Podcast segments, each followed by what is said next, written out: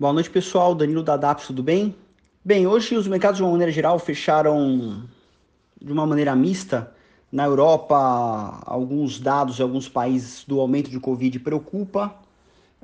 Nos Estados Unidos, uh, muita expectativa em volta do, do possível pacote de estímulo fiscal que os republicanos e democratas estão para votar, mas ao mesmo tempo essa discussão se torna mais acalorada conforme se aproxima das eleições uh, americanas, né? Então traz um pouco de oscilação, mas as bolsas também lá fecharam parte em alta e parte em baixa.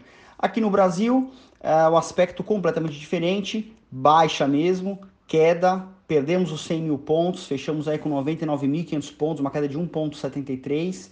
Isso como uh, de uma maneira geral, ou principalmente por conta da, do risco político fiscal que começa a surgir relacionado a o, o Paulo Guedes ficar ou não no governo, uh, o teto de gastos em, em ser ultrapassado, né, ou, ou, não, ser respeitado ou não, e tudo isso traz um dia muito negativo para a Bolsa como um todo, além de ser um dia de, de vencimento de opções, o que por natureza já traz um pouco mais de volatilidade ao mercado.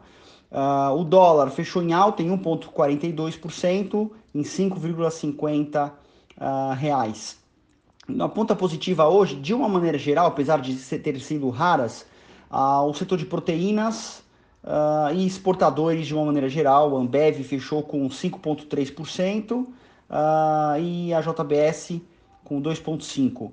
Um, as baixas tivemos aí, bom, de uma maneira geral todo o mercado, mas eu vou ressaltar aqui duas, como a Eletrobras caindo 6,5% aproximadamente e a Ering também caindo 8,3%, tá bom?